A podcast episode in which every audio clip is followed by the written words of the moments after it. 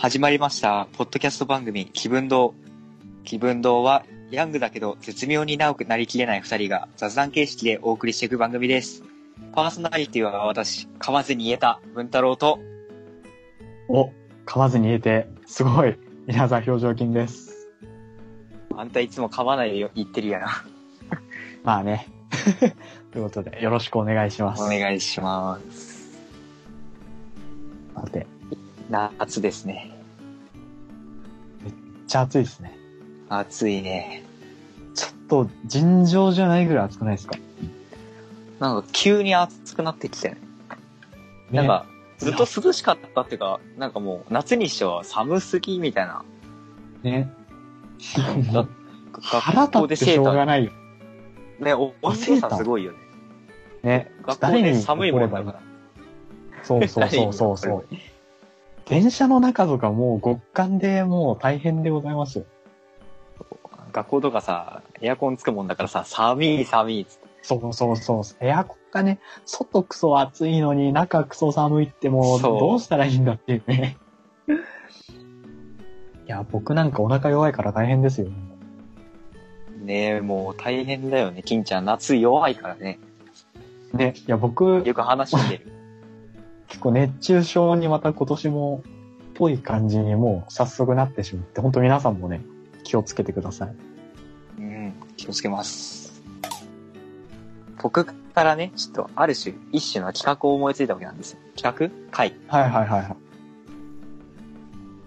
ああの、まあ、あの、いろいろあって、ちょっと、自分たちの弱点は何だろうって考え始めたときに、やっぱり。り即興でこう、何々やれって言われた時の弱さがやっぱ目立つなって。俺とか特にそうって本当に即興に弱いんで、それをなんとかこう、克服しながら、なんか取れないかなっていう考えた時に、はいはい。相手の言われたお題に対して、1分ぐらいでスピーチをしてみるっていう回を思いついたんですよ。はいはいはい。まあ即興とね、面白さが問われる。とて結も構高度ですよね。高度な、僕らからしたら高度な、高度。あれなんですけど、あ、でもこれ、やってみたら面白いかも、と思って。お互い、ね、お互いお、お互いにお題を、ん？なんだ、日本語変だね。お互いがおお互いに出すお題を用意して、今回、はい。撮っております。はい。そう、文太郎さんがね、今回考えてくれたんで、ちょっと、入りもね、お願いして。うん。ほんと噛むかと思ってめっちゃ焦ったわ。いや、スラスラ言えてましたよ。めっちゃ集中した。ということで、今回もやっていきますか。よこんな感じで、よろしくお願いします。ろしくお願いします。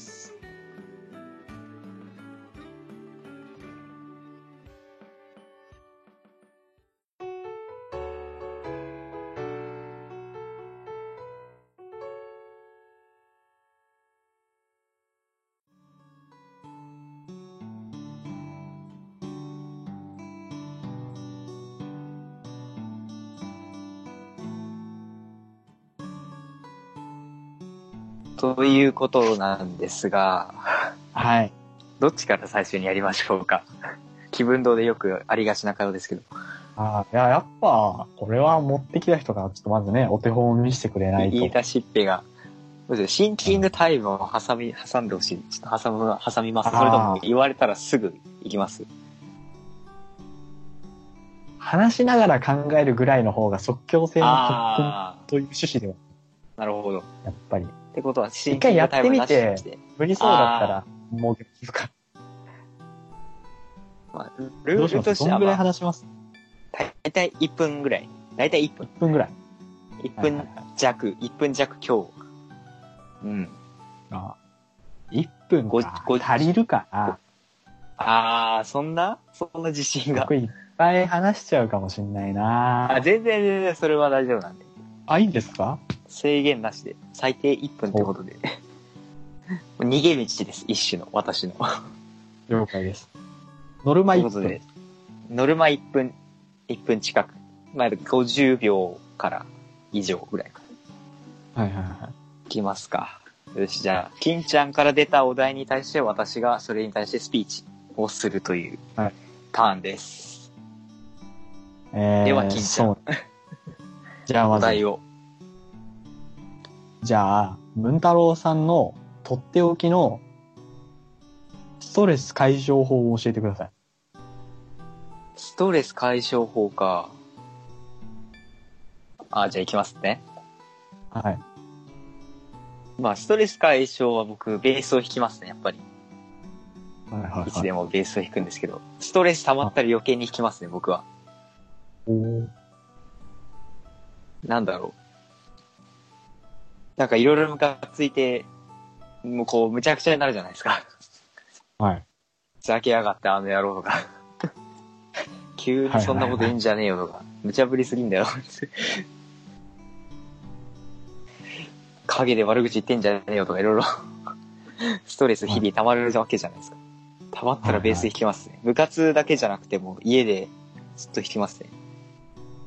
激しめな曲をはいはい。音音量ちょい上げめぐらいで。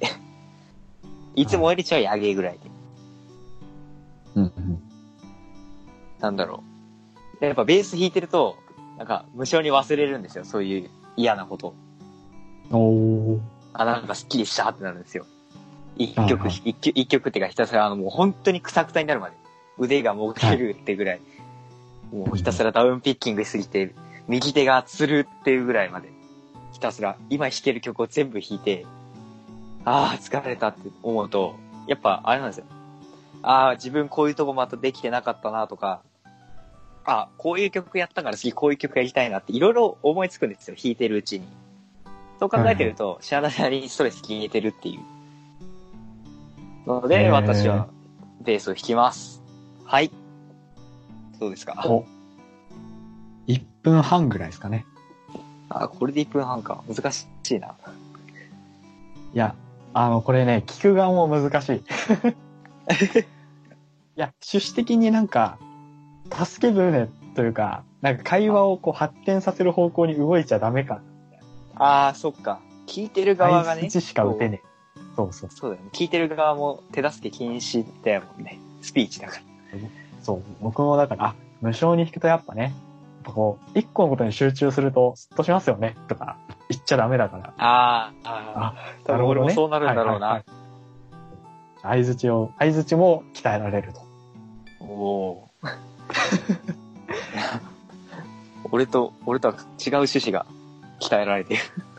考えてた。はだから聞いても練習になりますよ。副作用が。副作用がすごいな。これ定期的にやろうかな。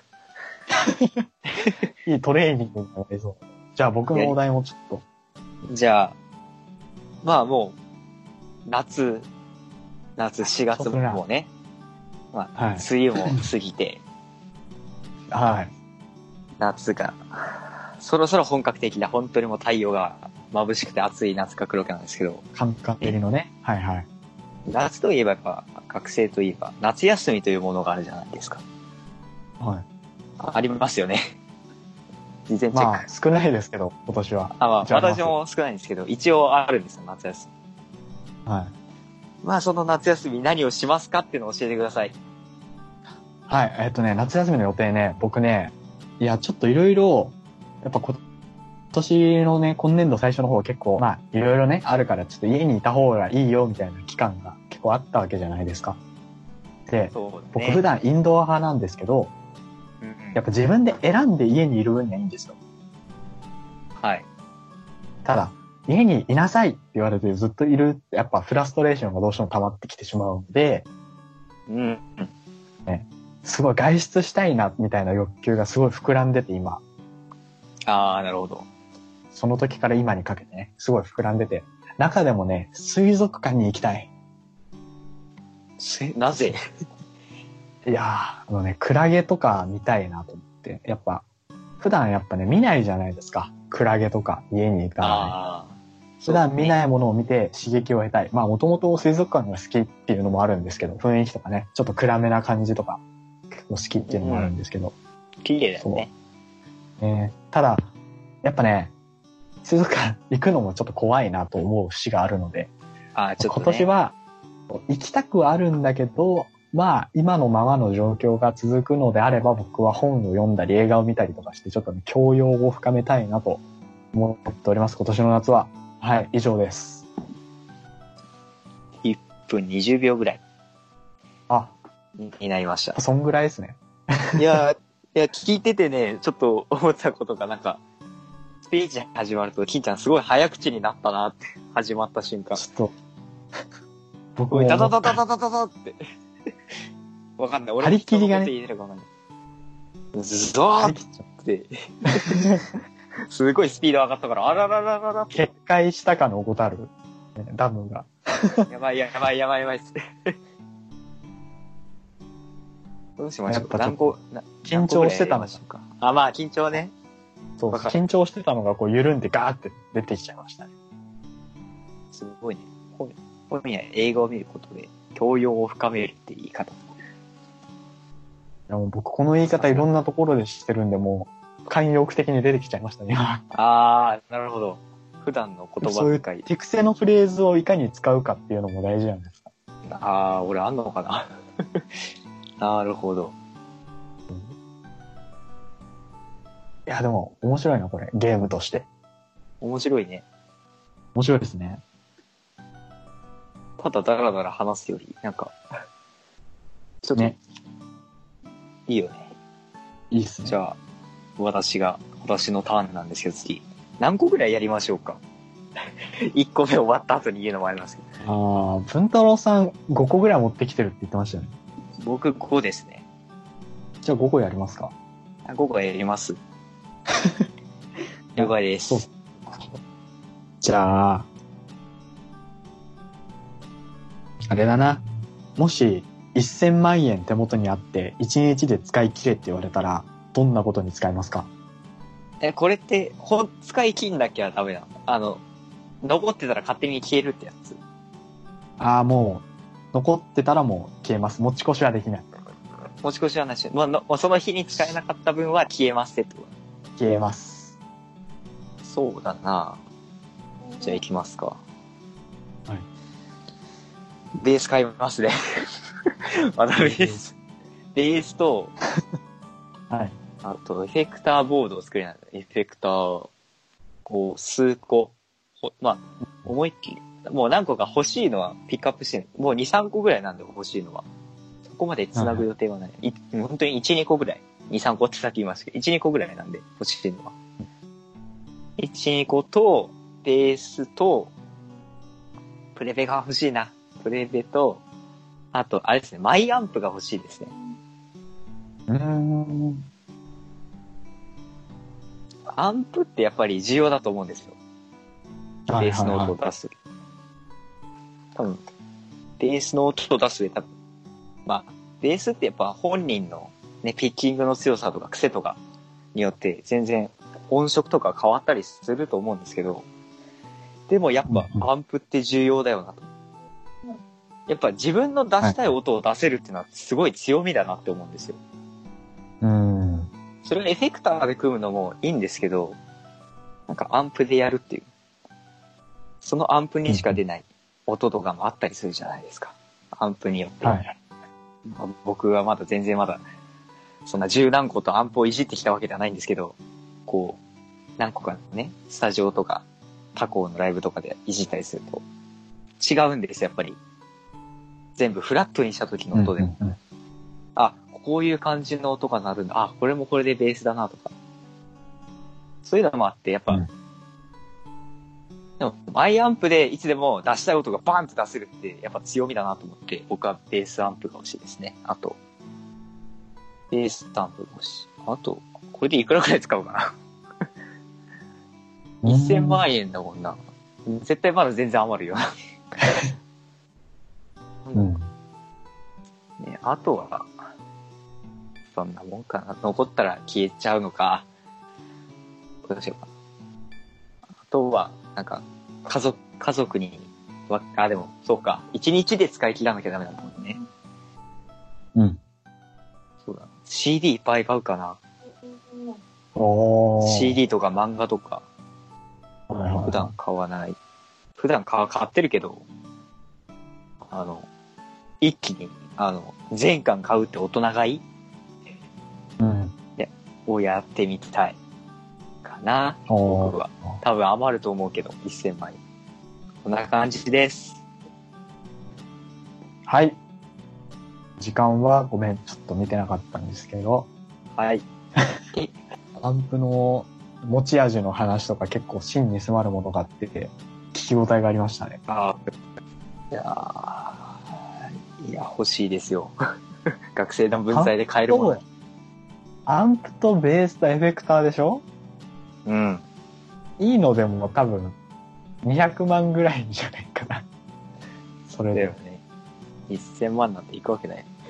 ハイパー余るとか。まあ、でもまあ、お金があったら、こう使えます。今の私だったら、あと何年後になったら変わるかもしれないけあど、続編あるかもしれない。あ、なるほどね。1000万円あったら何し10ます年後とかに続やるかも。やるかもね。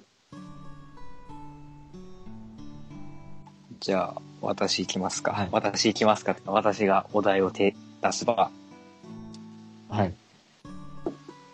まあなんかちょっと 暗い話題になっちゃうかもしれないんですけど、はいはい。まあ、まあ、やっぱあの、人ってやっぱ好き嫌い、好き嫌いって分かれると思うんですよ。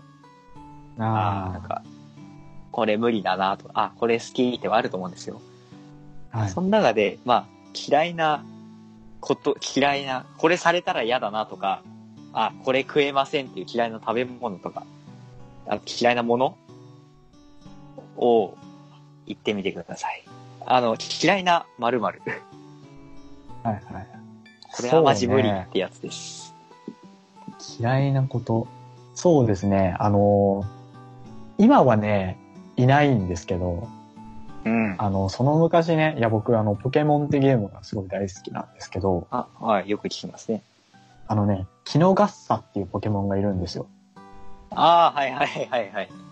で、あの、キノガッサがね、すごく強くて、あの、まず、パワーがすごくあるんですよ。で、はい。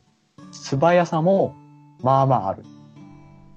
で、おまけに、その、100%当たる催眠技、眠り状態に、相手を100%で眠り状態にするっていうすごい厄介な、キノコの奉仕っていう技を覚えるんですけど、あったー。懐かしそい。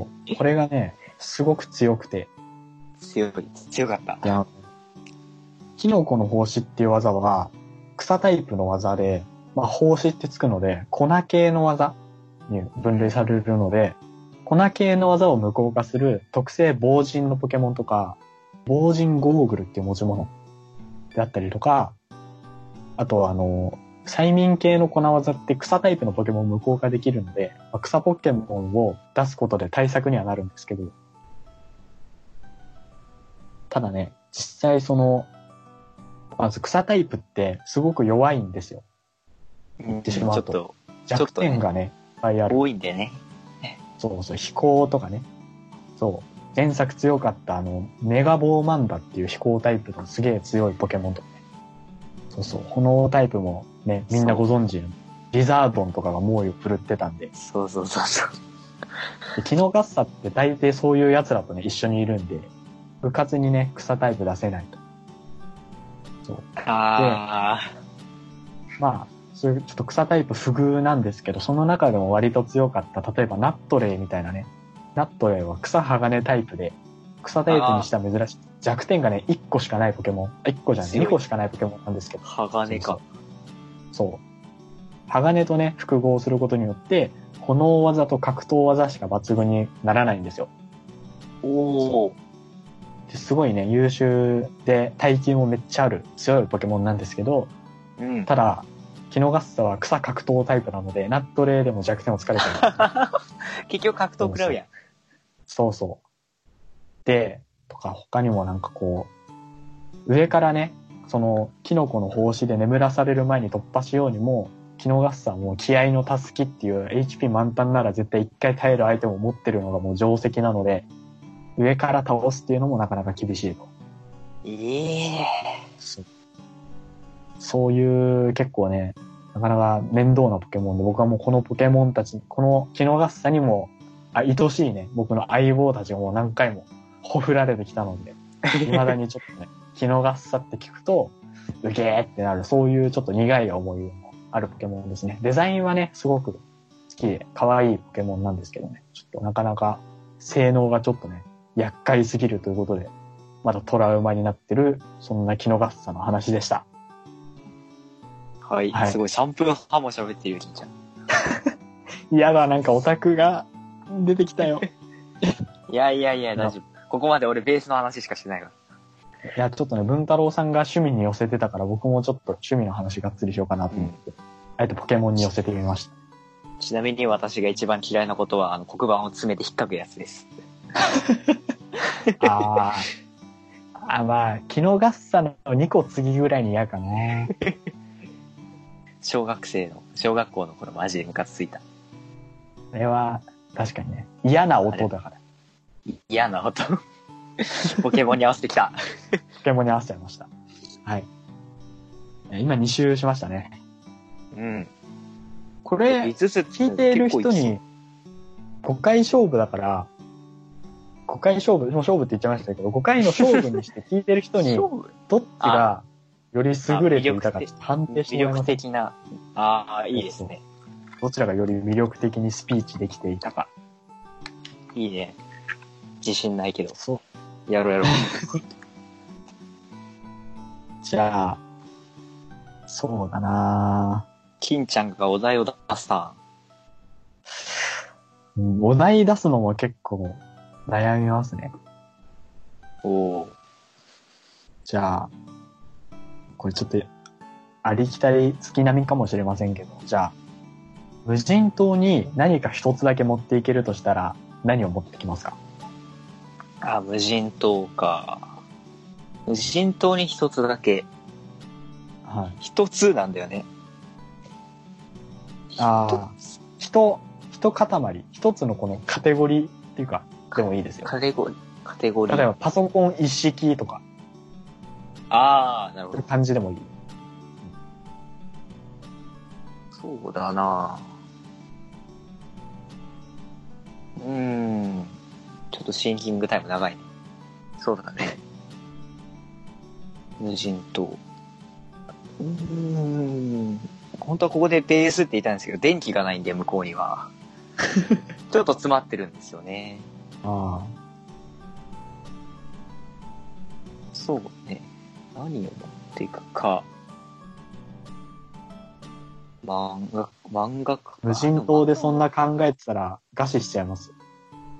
ああ。飯？飯でいいんすか？めっちゃ揺さぶる。めっちゃ揺さぶるじゃん。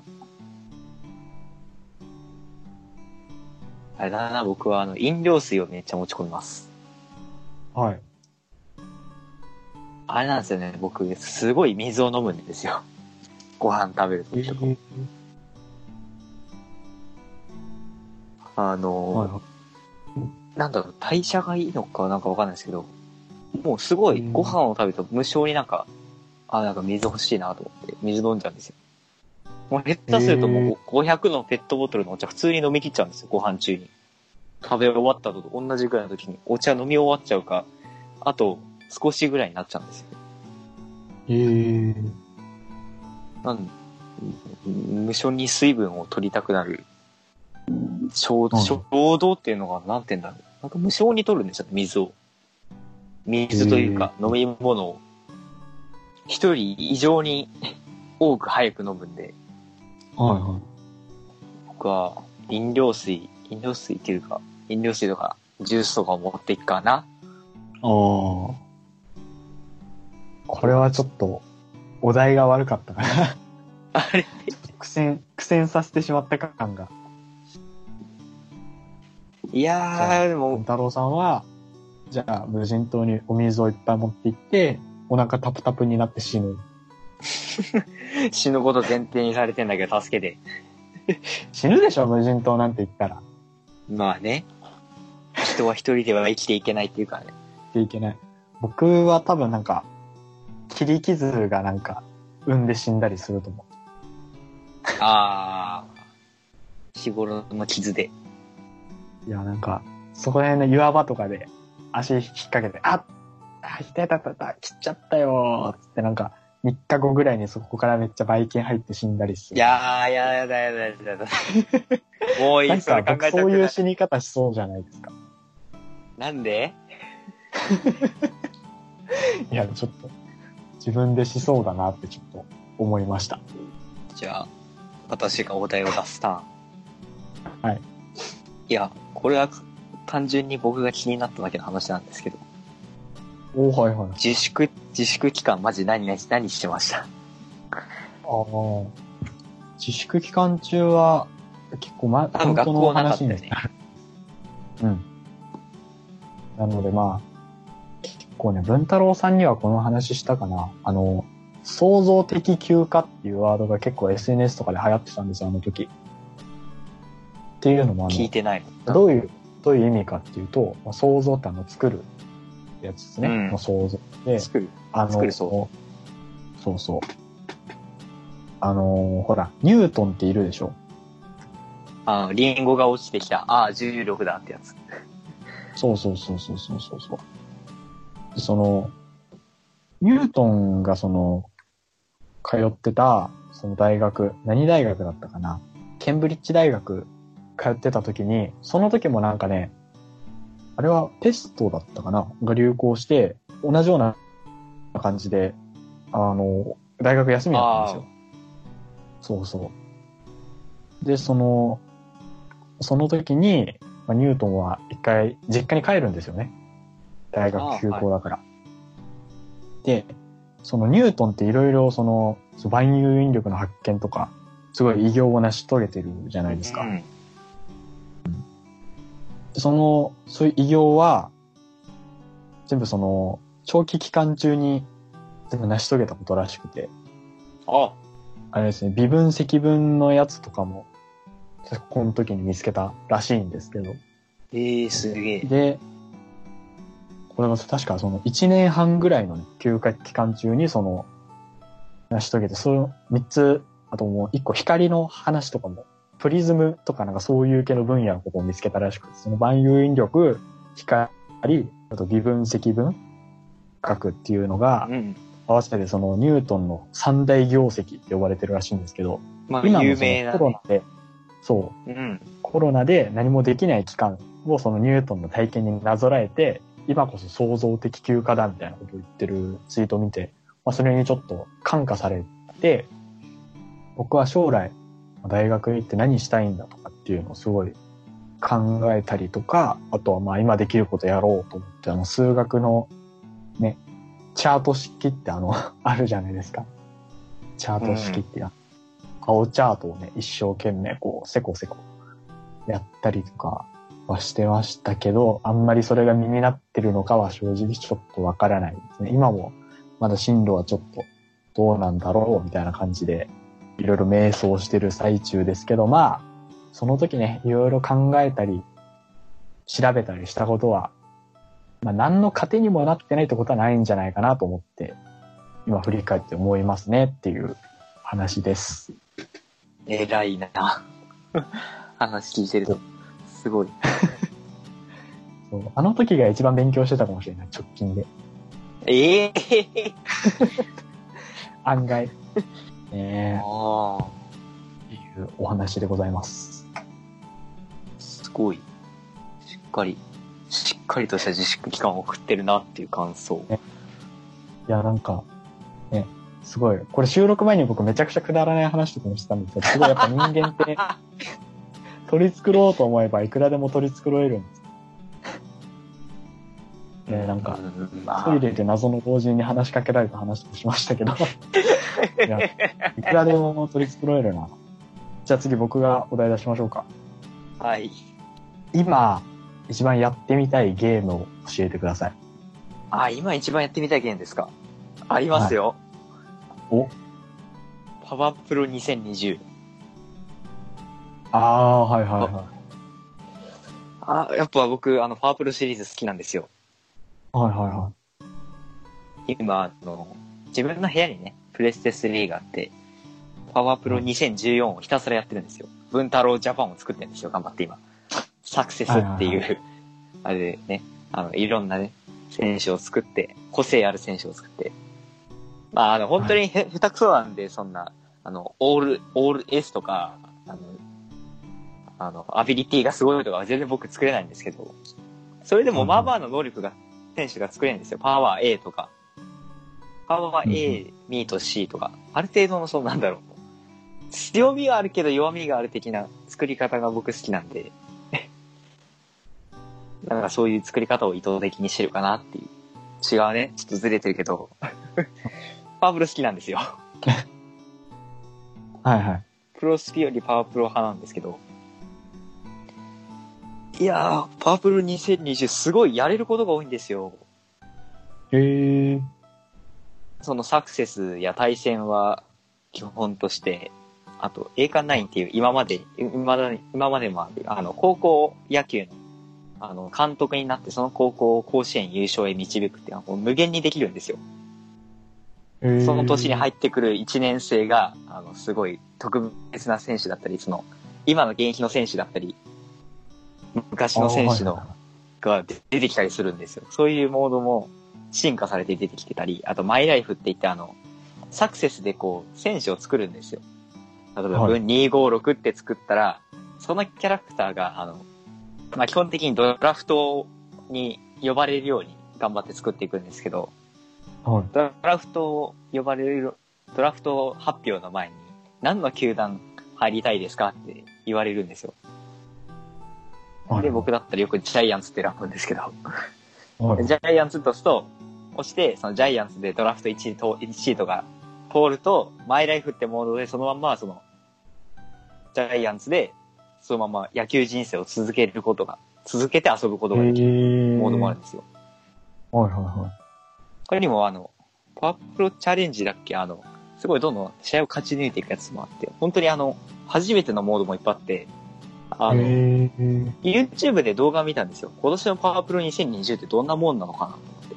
まあ、はい買うのは確定してるけど、なんだろう。まあ、とりあえずどんなもんかなと思った時に、あの、ホーム画面あるじゃないですか。こう、モード選択みたいな。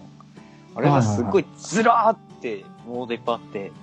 で、で一つ一つこう、軽く動画見たんですよ。パワープロってはもうその他のゲームと違ってネタバレとか、あの、サクセス以外はないんで。はいはい。サクセスはあの、イベントとかが分かっちゃうとあれなんで、あイベントでその経験値が手に入ったり、逆に経験値下がったはいはいはいりする、あの、あの、モードなので、それはしちゃうとダメなんで、サクセスは見てないんですけど、その栄冠9とか、いろいろ、モード、いろんなモード見ていくと、あ、これは絶対面白いっていうのと、あとやっぱり、しっかり、ゲームの内容が進化してるので、あ、やってみたいなって思いましたね。あ。へえ。はい。文太郎さん野球好きなんですか？野球、やるのは全くダメなんですけど、見はしますよ。はい。ある程度の知識はあります。だけど、そんな、細かく選手を知らないんですけど、あの、パワープロ普通にゲームとして面白いので、多少野球知ってるのもあって、ハマりましたね。僕、ルールがまずわかんないんですよね、野球。あー、ルール。バットで打って、選手が一周したら1点。それはわかるんですよ。なんか細かいのあるじゃん。なんか。あの、塁走るときなんかこっからここまではいいけど、なんかここれ以上行くと不利になるから、ああだこうだみたいな、なんか、あとかなんかこう、ね、その守備の時のなんか動きがどうみたいな、なんか全然わかんないから。そう、それでやっぱ、そう、苦手なんですよ、野球僕。ーあー、僕、全く、あの、実技は無理ですよ、現実の。いや、野球、実技どうこう以前になんか野球ってルール知ってて当たり前みたいな空気あるじゃないですか。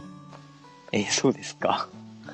そう、いや、あ僕の行ってた学校であったんですよ。ええなんか体育の時とかも、あの、ハンドベース？じゃあキックベースか。キックベース？あー、授業がキックベース。いや、えルールわかんないんですけどって聞いたら、野球と一緒だよって言うから、その野球がわかんねえんだよ、こっちはよ思いながら完、璧すぎるノリ。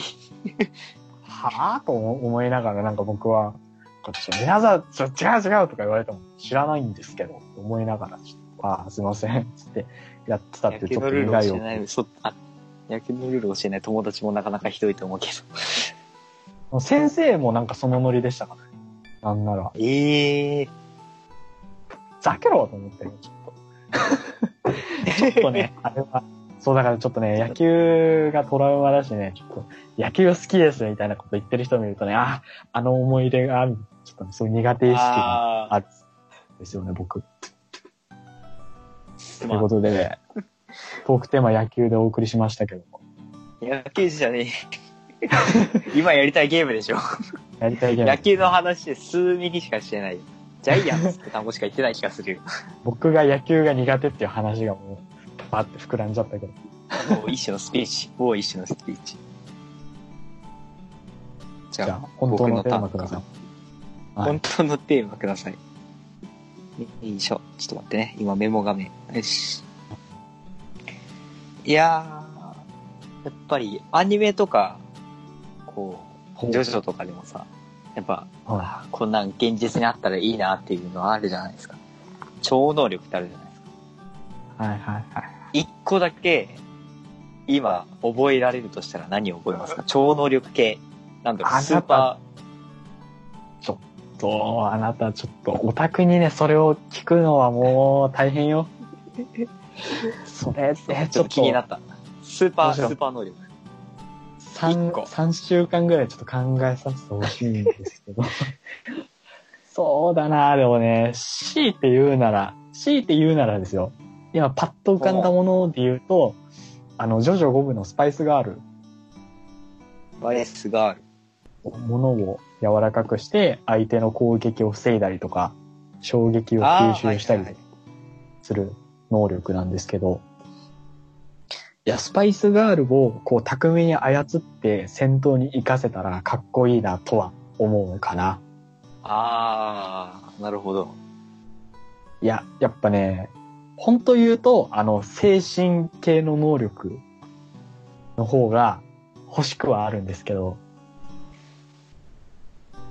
例えばこう、あれですね、ジョジョ4部で出てきたエニグマ？あの、相手がビビってる時に、その恐怖を見せた相手のことを本にしちゃう能力あとか、それなんか、あと、同じく4部で出てきたザロックっていうその弱み、相手の弱みにつけ込んで、その相手の心にを重くしてこう、プレッシャーをどんどんかけていくみたいな、そう心理的に作用する能力もー、あー、なるほど。かっこいいなと思うんですけど、そう心理的に作用する能力を持ってるやつって大体なんか、ネクラで陰湿な やつってイメージ。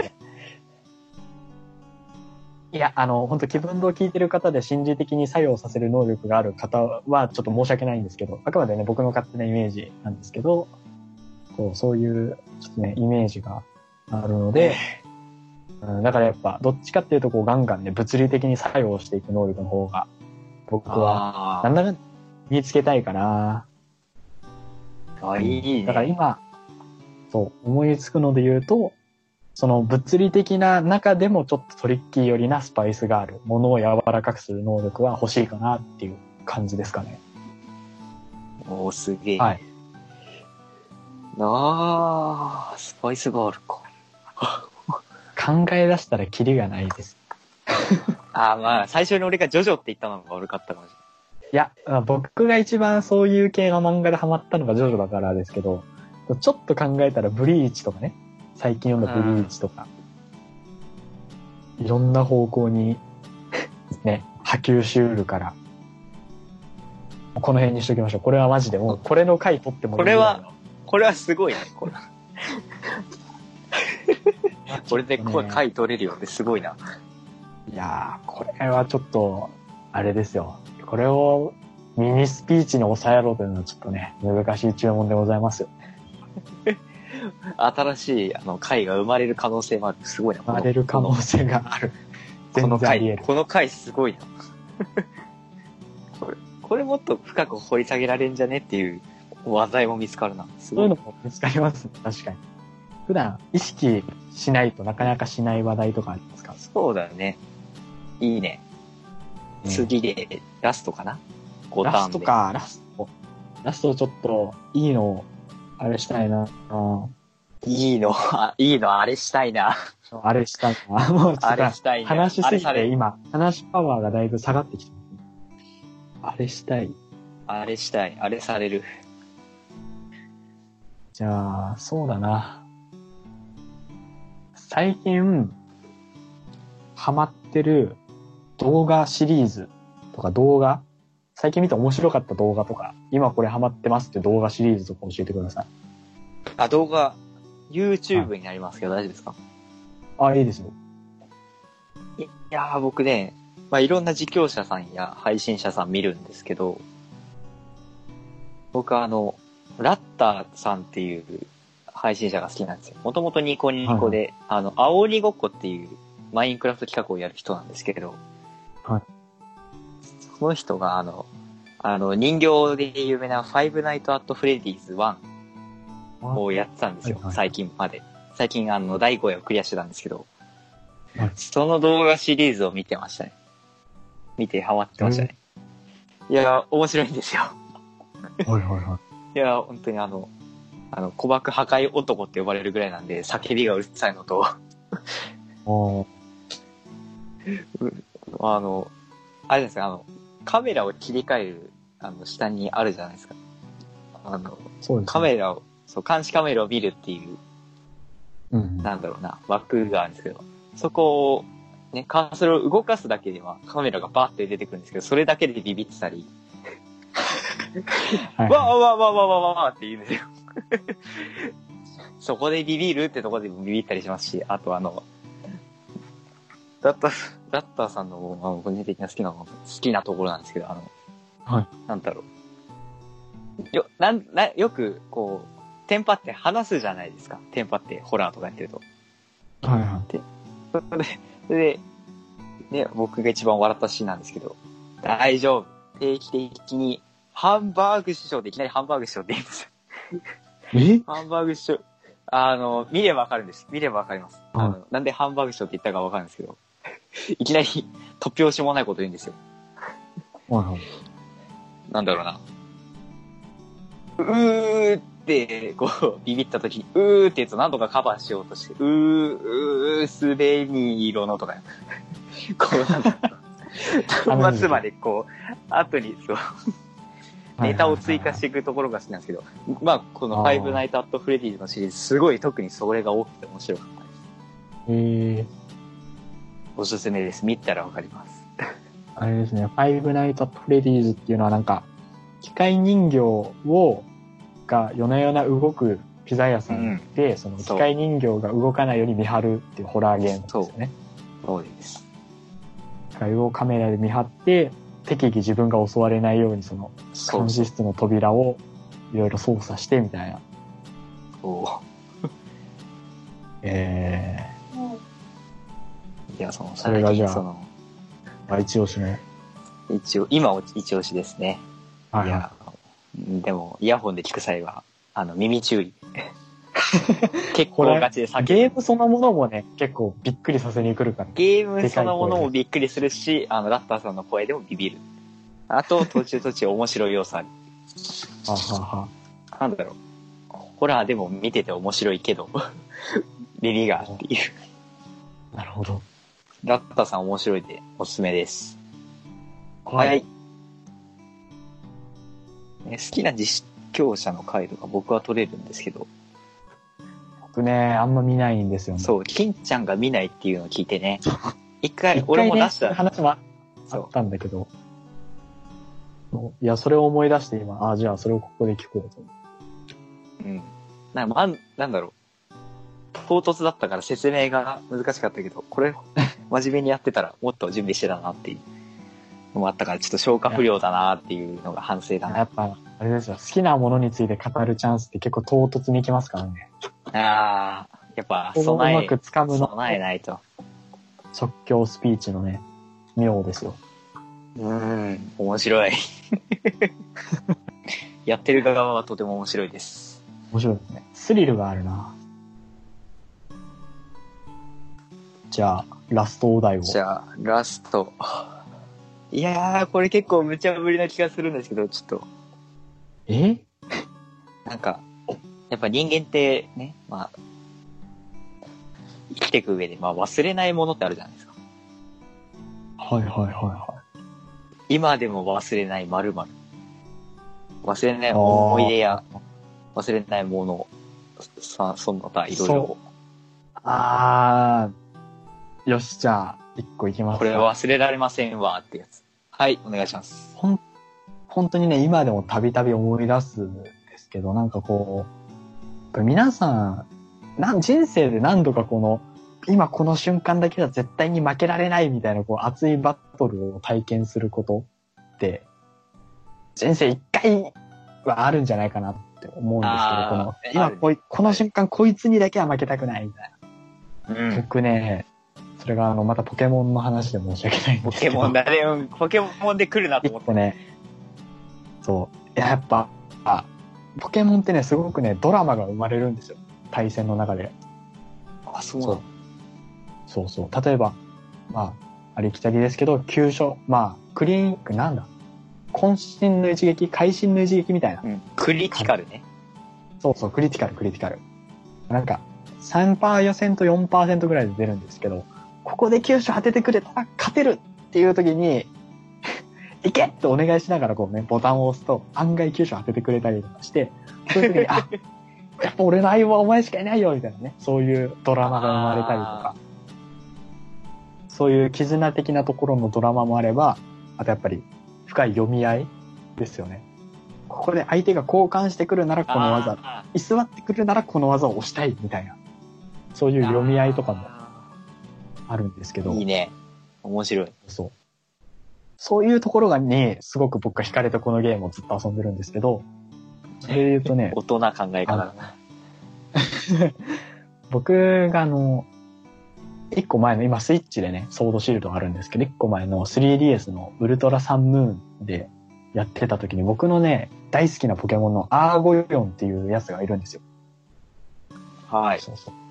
アーゴヨンってやつがいて、まあ、軽く説明すると、毒タイプとドラゴンタイプの複合タイプで、ああ、毒えとドラゴン。文太郎さんはちょっとね、馴染みないかもしれないんですけど、あの、ドラゴンってフェアリータイプに弱いんですね。あなんか、フェアリータイプが追加されたってのは知ってますよ。そうそう。フェアリーはドラゴンに効果抜群で、ドラゴン技はフェアリータイプに無効なんですよ。あ、向こうなんだ。そう。なんだけど、アーゴヨンは毒タイプ、毒タイプはフェアリーに逆に強いんですね。あっていうので、その辺が結構ね、ピーキーな感じで結構面白い。的確に読みを通していけば強いんですけど、アーゴヨン自体に耐久はないので、あ。ああ。そうそう。だから的確に相手がこっち、フェアリーに変えてくるなら毒技、居座ってくるならドラゴン技みたいな感じのそういう読み合いをね、あー頻面白い発させるポケモンって結構面白いんですけど。あのね、僕が、で、その、ウルトラサンムーンって Z 技っていうなんか、一試合一回だけ使える必殺技みたいなのがあるんですよ。はい。で、それがね、タイプごとにあるんですね。電気 Z とか格闘 Z とかあるんですけど。ああ。え、でも、タイプ2つある場合が。は、えっ、とね、それは持ち物によって変わるんですよ。もちろん。アーゴヨンに、例えば、毒、毒タイプの Z 技のアイテムを持たせると、アーゴヨンは毒タイプの Z 技が打てるようになるし、アイテムなんだ。そうそう。あの、メガ進化みたいな感じ。いい。メガ進化。もうメガ進化もね、アイテムなんですよ。そのアイテムを、特定のアイテムを持たせると、対応したタイプの必殺技が打てるみたいなシステムがあったんですよ。ああ、なるほど。で、その当時僕は、毒 Z のアーゴヨンを使ってて、そう、毒タイプの、絶対殺すマン。そうそうそう。あのーちょっとね、耐久が高くて、アーゴヨンのね、毒タイプ技でもギリギリ落とせないフェアリータイプのポケモンがいて、そいつをね、やっつけたたくて僕は、あ毒 Z 弱点を補うために。そうそうそう。あ、じゃなかった。ごめん、嘘つきました。その時はドラゴン Z だったの。そう、ドラゴン Z を持たせて、アーゴヨンに。そう。やっぱ、あれなんですよ。ドラゴン Z は、すごくね、火力が他の Z 技の中よりも高かったんですよ。アーゴヨンに使うドドラゴン Z は。うん。うん。流星群を元技にして使える。ええそうそう流星群あの、Z 技ってその、元技によって威力が変わるんですけど、なんていうのかな、元の技を変質させてもっと強くさせるみたいなシステムなんですよ。なるほど。まあ、ドラゴンタイプ最強技のね、流星群っていうのがあるんですけど、その、すでに高火力な技をもっとね、威力高めて撃てるっていうロマンがある反面、1試合に1回しか使えないので、フェアリータイプに透かされると一気に不利になっちゃうみたいな、そういう。あシステムあ。ちょっとギャンブル要素ありなね。そうそうそう。だから的確にうまいことトレーナーが指示をしてくれたら答えてくれるようなポケモンだったんですね、その時使ってたのは。なるほど。面で。えっとね、相手の、相手がね、メガゲンガーともう一体フェアリータイプのポケモンがいて、手持ちに。うん。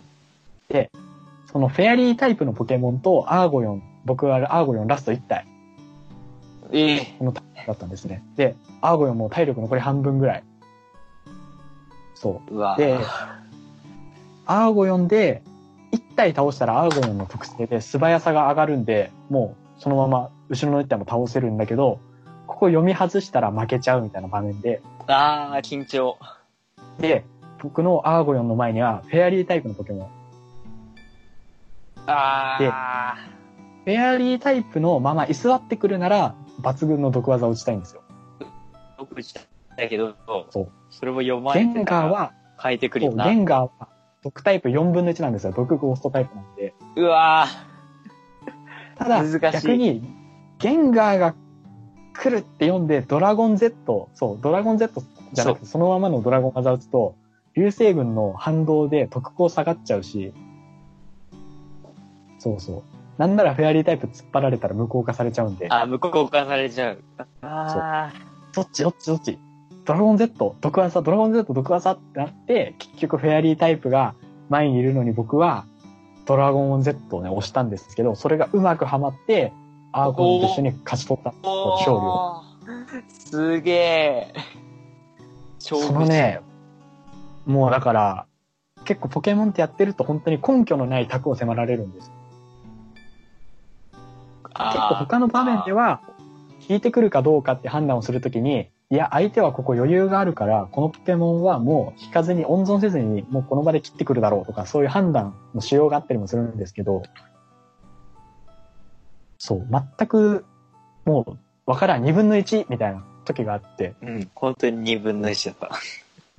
そういう時に、こう、うまくで、僕、アーゴンはやっぱ大好きなポケモンで、で、その試合があった時ってもう、ウルトラサンムーンもうちょっとで、もう遊べなくなるよ、みたいな。もう、ソードシールド移行しますよ、みたいな時期で、僕はもうその時、なんとかしてこのアーゴンと一緒に結果を出したいって思って、すごい、頑張ってた時にその、名勝負があったからもう、これだからポケモンはやめられないんだっていう、その思い出のドラゴン Z ですね、僕の中では。忘れられないドラゴンああ、いいね。っていう、ちょっとごめんなさい。僕、説明がめちゃくちゃ渋滞しちゃったんで、あうまくこの興奮が伝わってるかだけど。大丈夫。要約すると、すごい不利な対面であえてね、不利な行動をすることで相手の予想を裏切って勝ったっていうね、試合があって、それがすごく、しかもマジ勝負師。いやすげえー。汗かいちゃったな。っていうね、以上です。いやー。お、ウォータータイム。お茶を飲んでいました。T、T だった。T でした。ね、ちょっと汗かいたからついた。燃え尽きてる。出ちゃった。いやそう。ー、な、な、いやーでも、よかったよね、これ。個人的にめっちゃ手応えありなんだけど。面白かったですね。面白かった。やったぜ。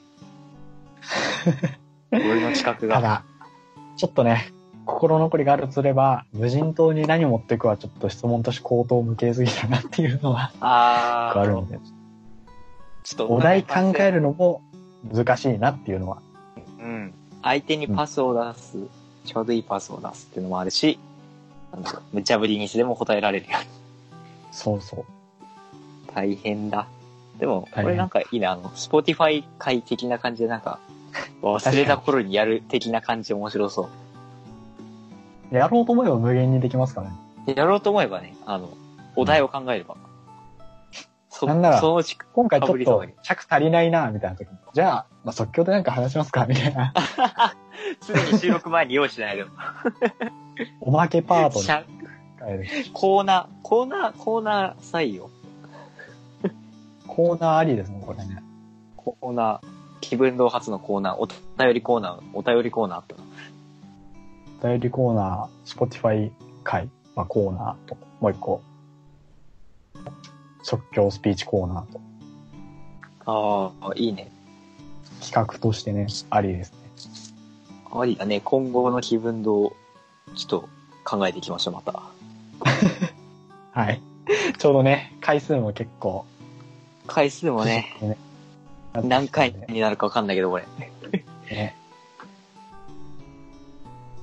ということで、今回は、文太郎さんプレゼンツで、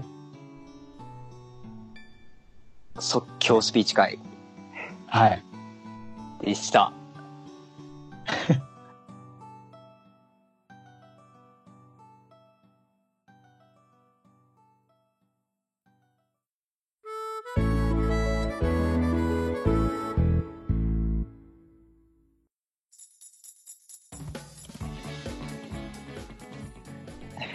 ことで、エンディング、エンディング。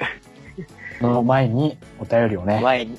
あお便りをいっぱいいただいてまして、あ、はい、ありがとうございます。ありがたい、ありがたいです。で、いや、これがね、あのーまあ、サイゼリアデッキ構築会なんですけど、ちょっとうん、あったね。気分堂にしては、にしてはってのも変だけど、ちょっといつものね、気分堂から考えられないぐらいたくさんいただいて、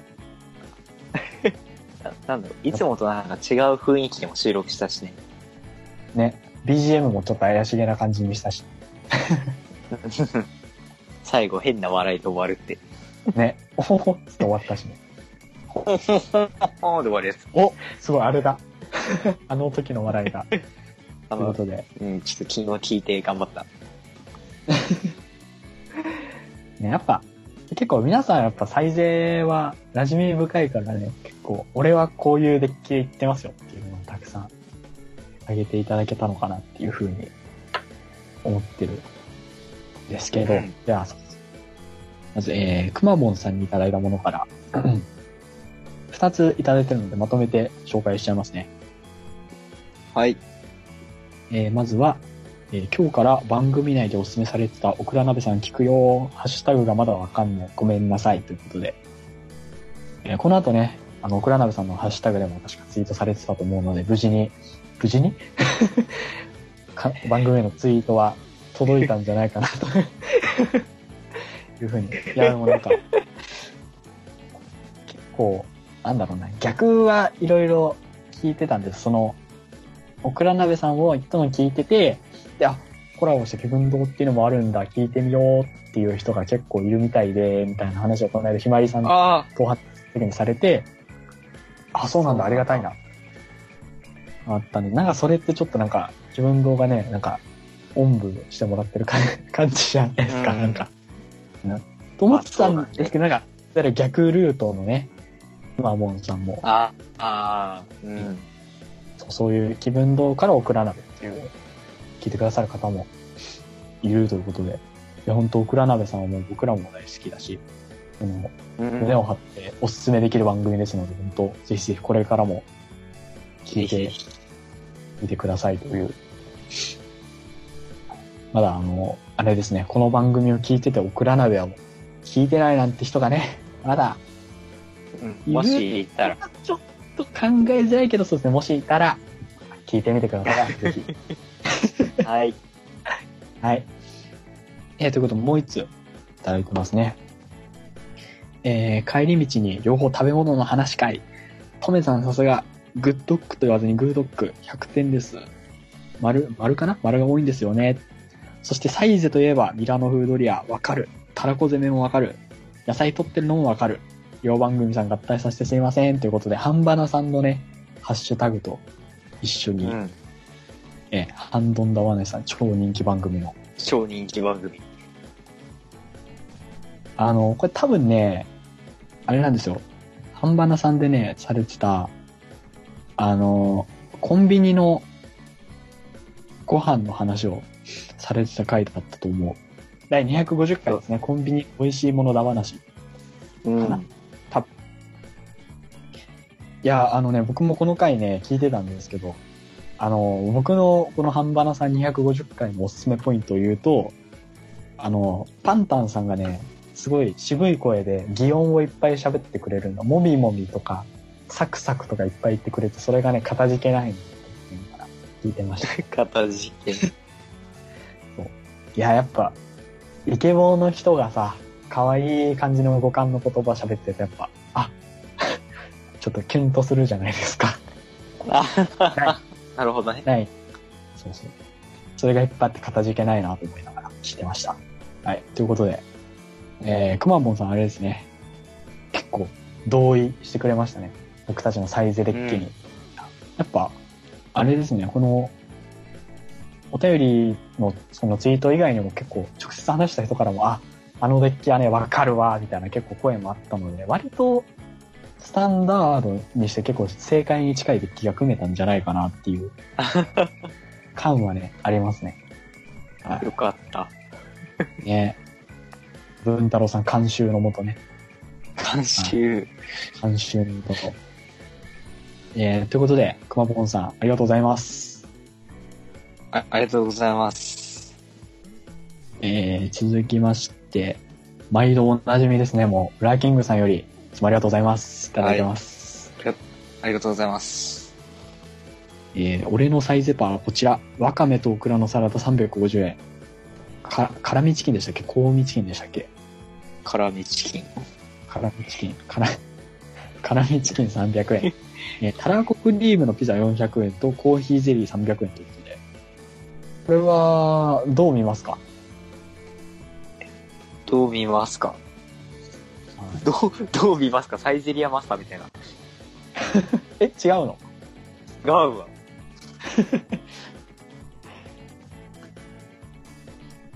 あ、でもいいな。僕が見た印象は結構、コンパクトに、なんていうかな、あコース料理みたいな感じで、結構ね、保管が取れた並びだなっていうふうに思いましたね。ああ、なるほど。コンパクトに保管が取れてて、すごい綺麗なパーティーじゃないかなというふうにお見受けしました。個人的にあの、コーヒーゼリーを頼む感じが、あ、同じだっていうところで、あ、共感ポイントがありましたまコーヒーゼリーゼリーはじゃあ、文太郎さん的に結構高ポイント。高ポイント。あ、同じ人がいたっていう 共感がね。共感。私が僕らはなんか他人の最善のオーダーになんかいろいろ言う人みたいになっちゃったけど。たらこクリームのピザか。ちょっとたらこ好きとしてはこれノーマークだったんですけど。ああ、そうだね。たらこ。たらこ好きっていうかね、たたらこ。専用デッキを組んでた身としては結構、これも気になるところだ。なるほどな。参考に。値段もね、結構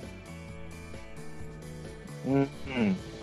この、この種類でこの値段は結構リーズナブルなんじゃないですかね。1350円。満足ですよね。ねえ。ということで、ウラキングさん、サイゼパ、ありがとうございます。ありがとうございます。えー、続きまして、多分、初めてかな。リョンさんからいただきました。ありがとうございます。ありがとうございます。なんえー、サイゼの話で、えー、青豆のオンサラダ。で、ラムの串焼きあたりのメニューが出てこないのが新鮮すぎてダメージを受ける。ということで、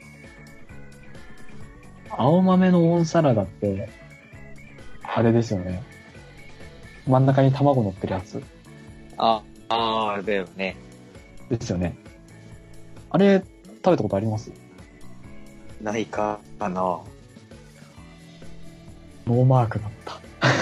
わダークホットやった。もんラムの串焼きってなんか、うますぎてやばいみたいな感じで一時期バズって品薄になったやつじゃなかったでしたっけ？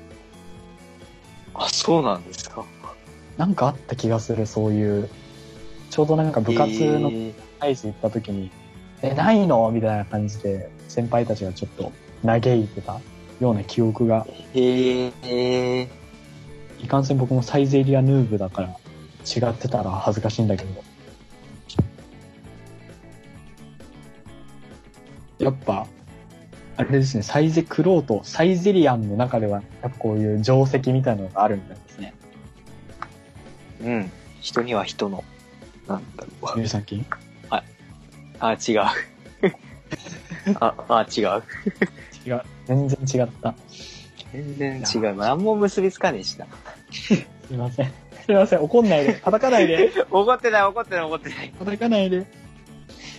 ということで、まだまだ、精進していかねばなりませんね。サイゼ道。そうだね。もうちょいね、落ち着いたら、一緒に行きたそうい。ね。なんだかんだデッキ組んだはいいけど、サイズいけてないんだよな。そうなんだよね。えーちょっとご時世がご時世なんで。ねあんま外出ない方がいいみたいなね。うん。まあいやいろいろね、していったら、サイゼも行きたいですね、またね。ー、行きたいね。結構見かけはするんですよ。こういろんなところにね、まばらにあるから、ね、歩いてても、あ、サイズじゃんって思うんだけど、なんかね、行きたくもあるけどなかなかね、行けないですね。うん、ちょっとね。ね白ぶどうのなんかシュワシュワしたやつ飲みたいな。ああ、白ぶどうね。シュワシュサイズじゃなくても飲めるけど、ワ。飲めるけど、飲めるけど、サイズと言ったらあれみたいなことがある。ドリンクバーのね。僕の中ね。はい。ということで、りょんさん、ありがとうございました。ありがとうございました。えー、そして、えー、これだな。ひまりさんからいただきました。ありがとうございます。サイゼは、アーリオオーリオ、柔らか青豆の温サラダ、でガーリックガルム付きディアボラ風ソースで大優勝お願いします。674円。ミルクジェラート追加で873円。これはどうでしょう？これはどうでしょうって。やっぱ、青豆のオンサラダは青豆のオンサダ。ラダで出てくるね。ちょっと、え、次、みんな豆好きなの？ちょっと次、注文してみよう。あー僕ね、豆ね、あんま好きじゃないんですよね。あー、なるほど。いや、なんか今気づいた。確かに。毎回あれは目に入ってたけど、なんか、むしろ避けてたなと思って、今、確かにな。青豆。ああ、でも結構やっぱ人気メニューなんでしょうね。なんだね。え？ガーリックガ、ガルム付きディアボラ風ソースじゃない？ああ、これは、お肉のやつだ。お肉のやつ？今必死になってね、あの、サイズのメニュー開いてます。多分お肉のやつじゃないかな。ガーリックガルムって多分なんか、ソースかなんかのフレーバーのやつじゃない？私にはどこにあるかわからない。え、裏メニュー？裏メニュー、え、なわけないよな。ちょっと待って、めっちゃ頑張る。めっちゃ頑張ってんだけど。ひまりさんしか知らない、あの、いつものみたいな。いつものかしこまりました。かしこまりました。強こちら。ガーリックガルム付きディアボラ風ソースにございます。そういうやつかもしれない。そういうやつかもしれなあ、い。てか今、私、グランドメニュー見返してるけど、すごい彩りが、また夏の、それになってる。あ、なんかいいな。あ、やっぱそうですね。多分、ディアボラ風のハンバーグに、ガルムソースがついてるってことかなあー、なるほど。はあ。アーリオオーリオは麺、麺のやつですよね、確かね。麺のやつ。麺の。スパゲッティのやつですよね。はあ。あ、これに豆をトッピングするっていうやり方もあるのか。あ、あー、あ、おえー、あー、すげえ。へえ。ええー、ああ。面白いな。奥深。奥深。サイゼの CM を見たな、今。大事なシーンよ。アーリオオーリオは、あのすごい無個性な感じなんだけど、トレーナーがどう育てるかによっていろんな活躍ができる、そういうタイプの キャラ。えー僕がすごいなんかね、おしゃれだなと思ったらミルクジェラート。ああ、なるほど。ミルクジェラート頼む、すごいなんか、女性的な感じがする。なんか、うん。わからない。い。ちょっとわかります？わかる。うん。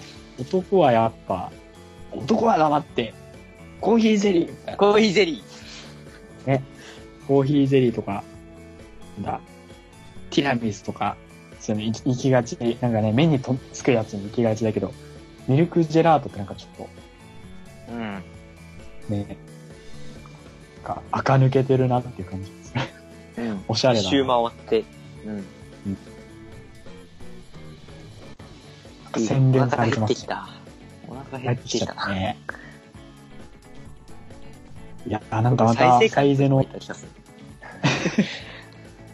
基本やっぱ夜撮ってますからね、気分基本夜だからね。忙しいから、お互い。サイズの奥深さがちょっと見れましたね。うん。ということで、ひまりさんもありがとうございました。ありがとうございました。っていう感じで、やっぱね、こう、反響がやっぱあると嬉しいですね。うん。お便りねやっぱ、二人で話してた時も、あサイゼ会はやっぱ手応えありましたね、みたいな話をしてて。もうだからこれから気分度は3回に1回サイゼリアの話をしていこうと思います。いやー、サイゼラジオ。サイ宮沢ゼの、表情筋と文太郎のサイゼラジオ。みんな聞いてくれな。サイゼのコーナーやって、 Spotify の回や、Spotify のコーナーして、で、えー即興スピーチのコーナーやって、本編やって、いやもう、サイゼ、 Spotify、スピーチでサイクル回して、それでもう3回でサイクル回しました。うまく3回使えるんだよな。めっちゃ、めっちゃ口が達者で音楽に詳しいサイゼオタクがそこにいるから。やり遂げた暁には我々そうなるから。そうなっちゃうの？すごいいろんな曲を聴き、聴いてめっちゃ喋りながらサイゼのご飯食べ、アーリオオーリオに青豆をトッピングして食べて、ことになっちゃうからね。まあ、これから気分堂はいろんな話をして、いろんな方面でこう皆さんに、あ、なるほどな、みたいな、そういう、こう、なんかお便りも、あ、これについて語りたいってみんみんなが思えるような話もいろんなところからしていけたらなとうん。ね、思っておりますので、はい。っていう、ちょっと、気分堂もいっぱいお便りもらえて嬉しかったよっていう話をね、しつつ、エンディング行きましょうか。エンディング行きましょえ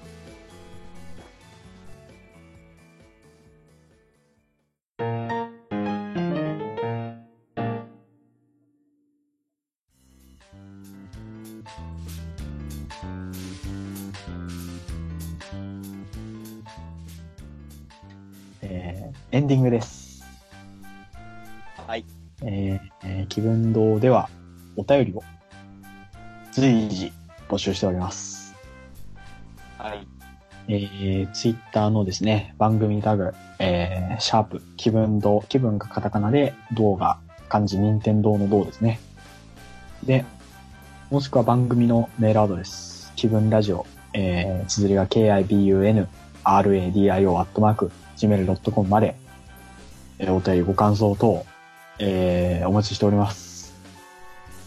お待ちしております。今回もね、あのーまあ、優劣というか、この、文太郎さんのこの何回目にあった、この、このテーマについてのスピーチがすごかったとか、皆沢くんのこの何回目のスピーチ痺れたみたいな、そういうね、なんか、感想等送っていただけると我々も嬉しいっ嬉しいて。なるので、嬉しいってなるんで、ね、ぜひぜひぜひぜひ。いや、でもね、僕も最近いろんなポッドキャスト聞くようになったんですけど、おう。またね、意識して結構いろいろ聞こうと思っていろいろ聞いてるんですけど、お便りを出すのって結構ね、消耗するというか、結構、よし、まずお便りを出そうって思う。で、お便り出すとしてどの話題について触れようとか、で実際文字打って読み返してみたいな、そういう結構エネルギー使うじゃない使う。